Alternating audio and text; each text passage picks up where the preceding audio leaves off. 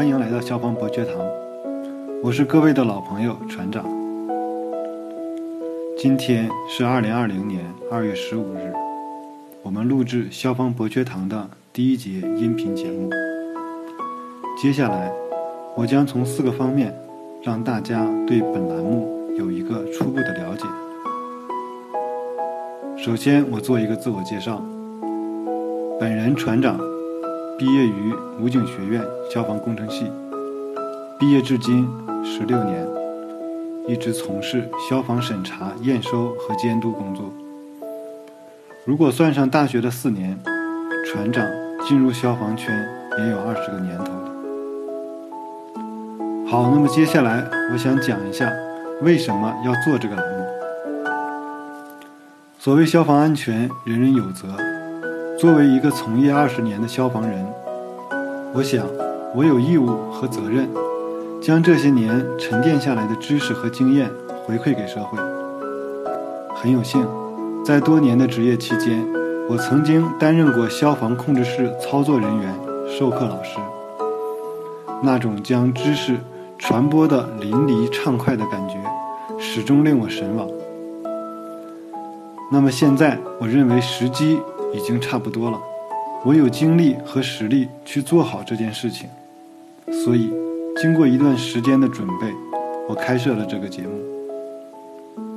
好，接下来谈一下我对参加一级注册消防工程师这类国家考试的体会。我工作的前几年是打基础的阶段，所以一心扑在工作上，并没有留给自己过多的时间。二零一五年之后，我开始认真思考自己的人生，同时也加深了对消防事业的理解。消防绝不是一个孤立的学科，它与众多学科存在着紧密的联系。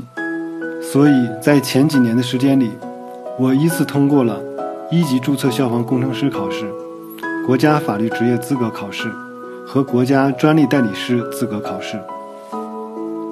由于都是通过近一年的复习，并一次性通过考试，所以在收获证书的同时，也是对我高效可行复习技巧的反复印证。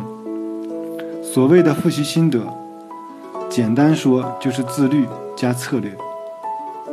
好，这里我们不再展开，在后面我会专门开一期节目，详细和大家聊一下。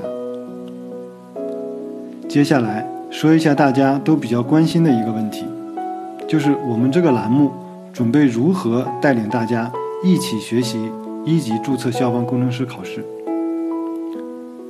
这里我帮小伙伴们提出三个问题：第一，学什么？学规范。第二，练什么？练真题。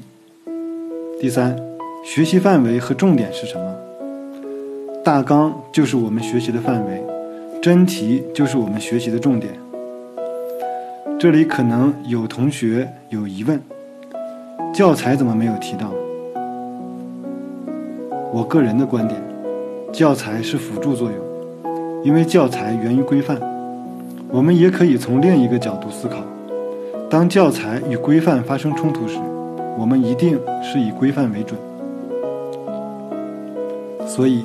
教材是对规范规定内容的说明，是对规范未规定内容的补充。通过对每年的真题解析，我们可以看到，绝大多数题目都有确定的规范依据。所以，我准备带着大家重点学习规范，规范中不容易理解的地方，用教材来辅助理解。好，最后我要说的就是感谢。感谢一直对我关心和照顾的领导、同事、朋友和家人，感谢你们的支持和理解，谢谢。